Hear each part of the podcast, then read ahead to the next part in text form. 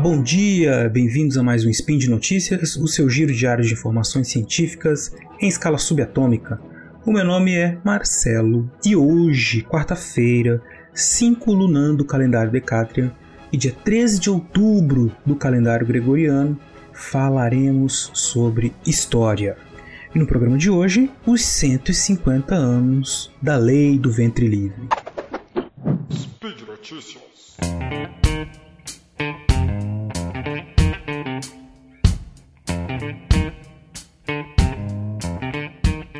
Pois é, minha gente, estamos aqui então no dia 3 de outubro e no último dia 28 de setembro relembramos aí o centenário, né, os 150 anos da promulgação da Lei do Ventre Livre.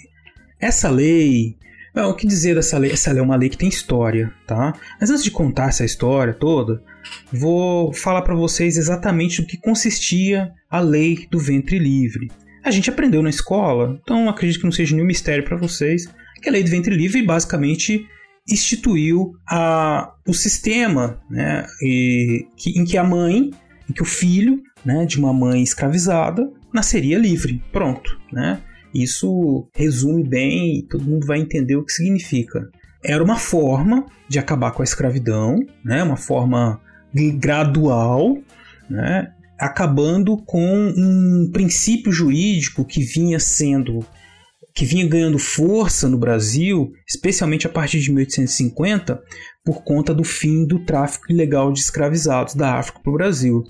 Esse princípio era chamado de partus sectum ventrem, latim, né? Meu latim não tá muito bom não, confesso.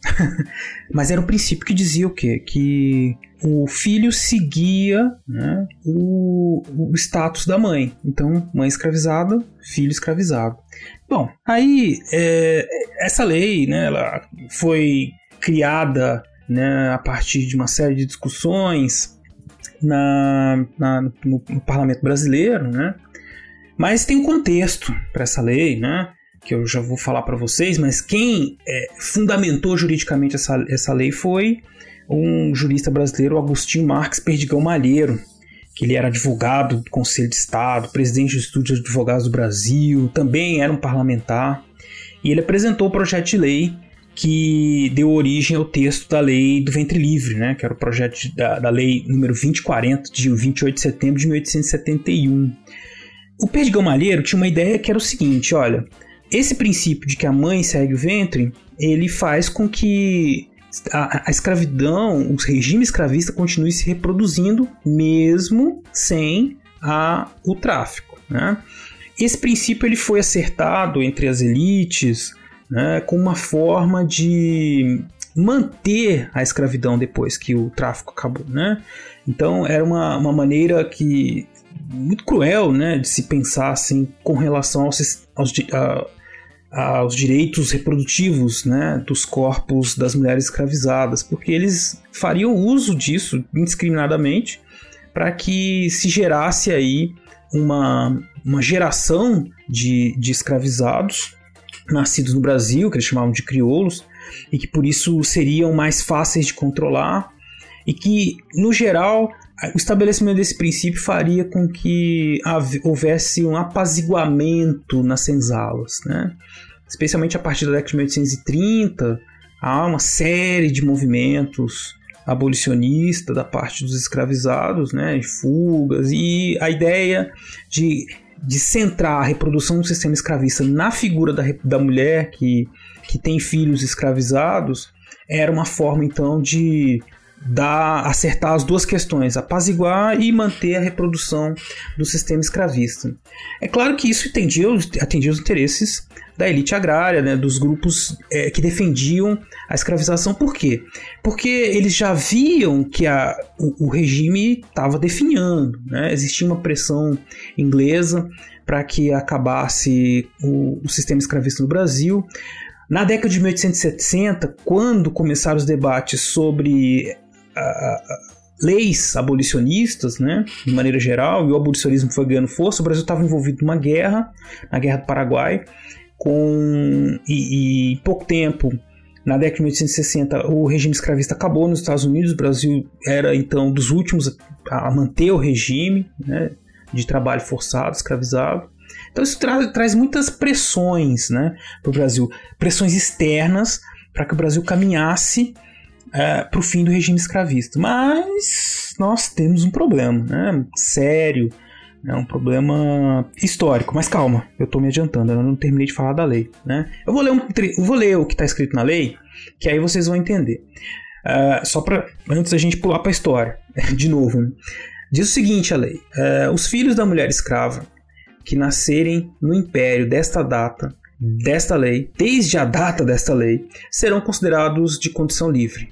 Parágrafo 1 os ditos filhos menores ficarão em poder e sob autoridade dos senhores de suas mães, os quais terão a obrigação de criá-los e tratá-los até a idade de oito anos completos. Chegando o filho da escrava a esta idade, o senhor da mãe terá a opção ou de receber do Estado a indenização de 600 mil réis ou de utilizar-se dos serviços do menor até a idade de 21 anos completos. Surge aí então, a partir desse momento, a figura do, do ingênuo, né? É, que seria então essa criança nascida livre, que estaria sob a tutela do, do senhor da mãe, do, do, do senhor da sua mãe. Né? Percebam como a lei ela foi pensada para não desagradar grande parte da elite agrária que tinha representação no parlamento, né? toda a elite agrária tinha representação no parlamento, a parte escravocrata pelo menos, né? Uh, porque com a manutenção desse vínculo da criança com o senhor, mesmo ela estando livre, ele poderia usufruir do trabalho dessa criança por muitos anos ainda. Se a lei de 1871, seguindo a, a aplicação dela ao pé da letra, o que não aconteceu, esses, essas crianças só estariam efetivamente livres aos, seus, aos 21 anos de idade, quando o Brasil, inclusive, nem era mais monarquia. Bom, mas não foi isso que aconteceu. Aconteceram várias interpelações jurídicas.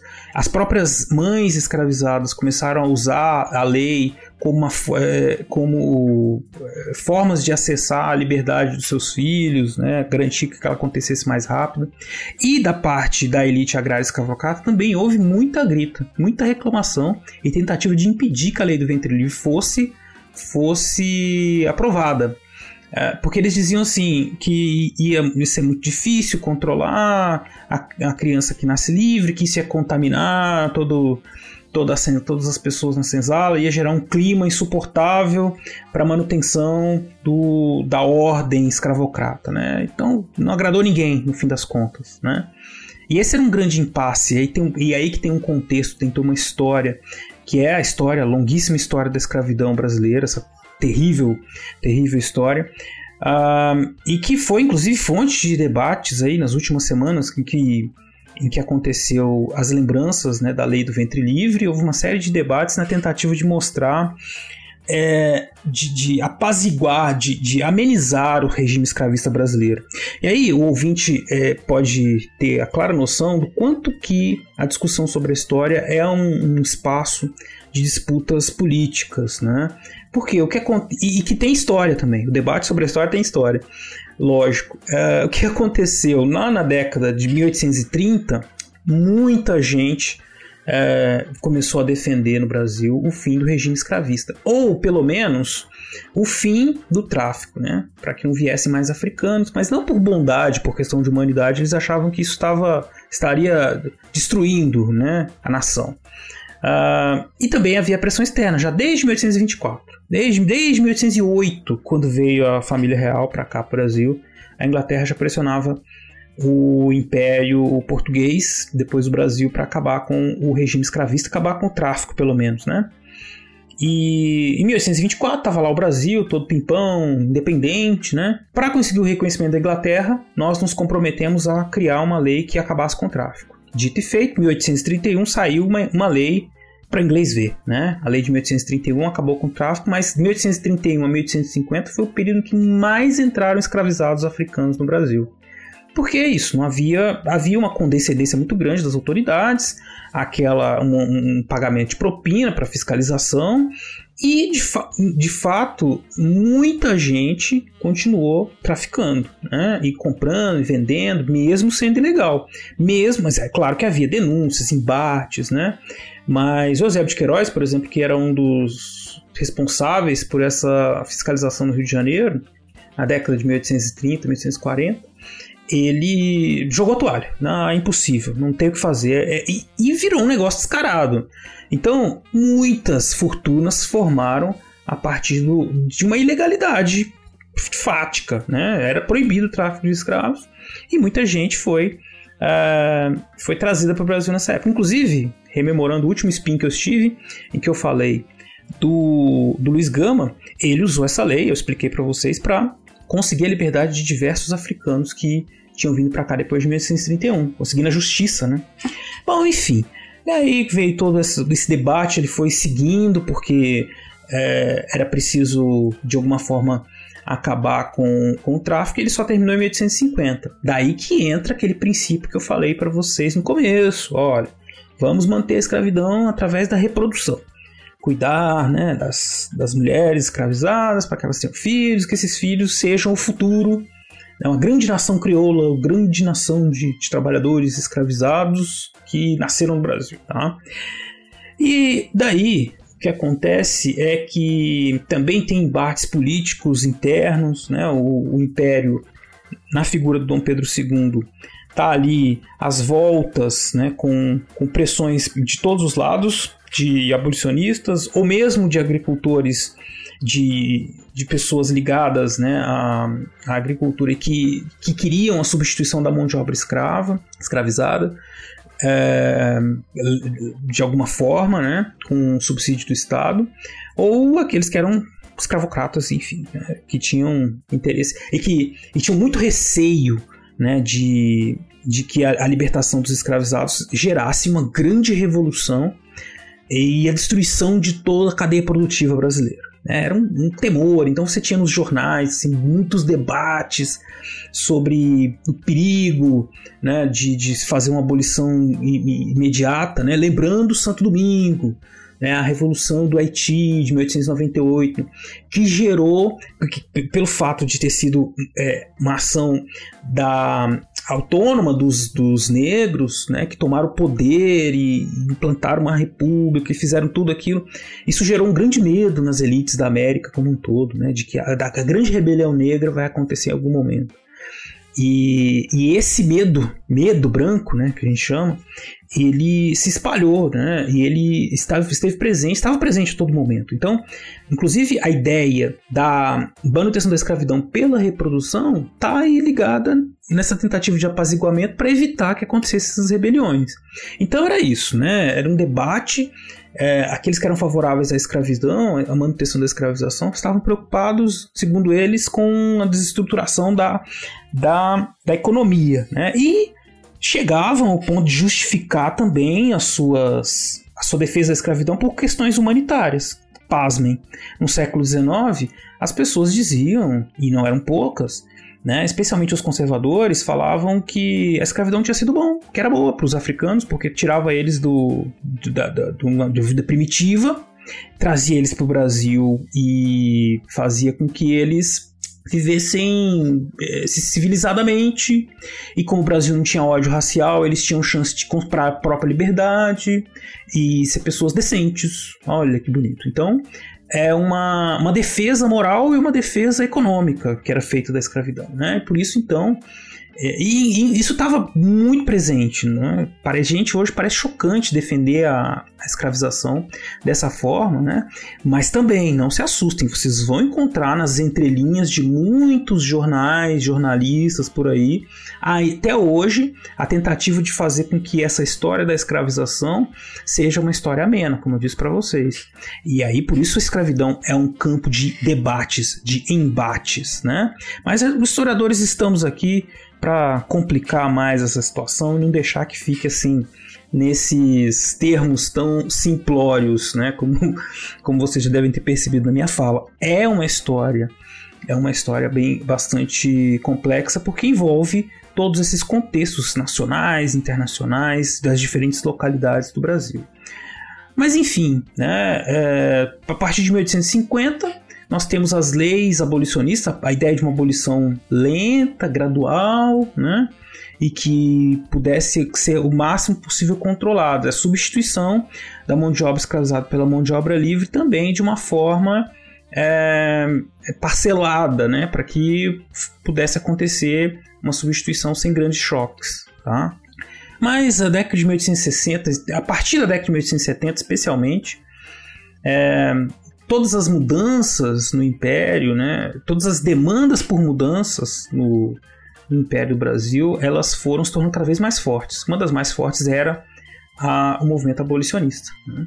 Então, por mais que houvesse aí essa, essa defesa gigante né, pelo, da, pelo regime escravista, não teve, não, o Brasil não teve como fugir da, da promulgação da lei do ventre livre, que, de novo, apesar de ter uma série de limitações, ela abriu espaço, abriu caminho, um caminho importante, um, um local importante de debates jurídicos, de debates políticos, que fortaleceram muito o, a luta abolicionista a partir da promulgação dessa lei, tá? Bom, é isso então, pessoal. Eu queria só trazer para vocês então a memória, um pouco da história da lei do ventre livre.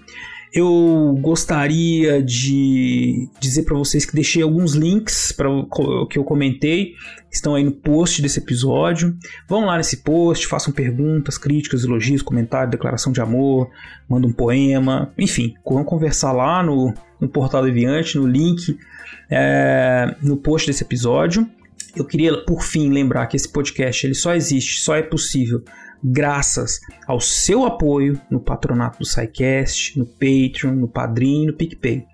Então, pessoal, por hoje é só. Um grande abraço a todos e todas e até amanhã. Fui!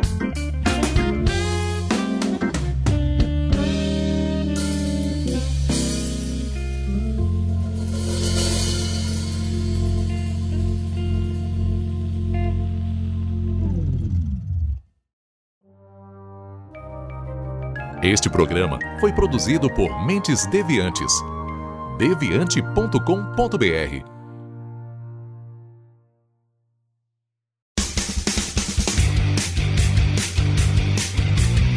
Cortes, edição de podcast.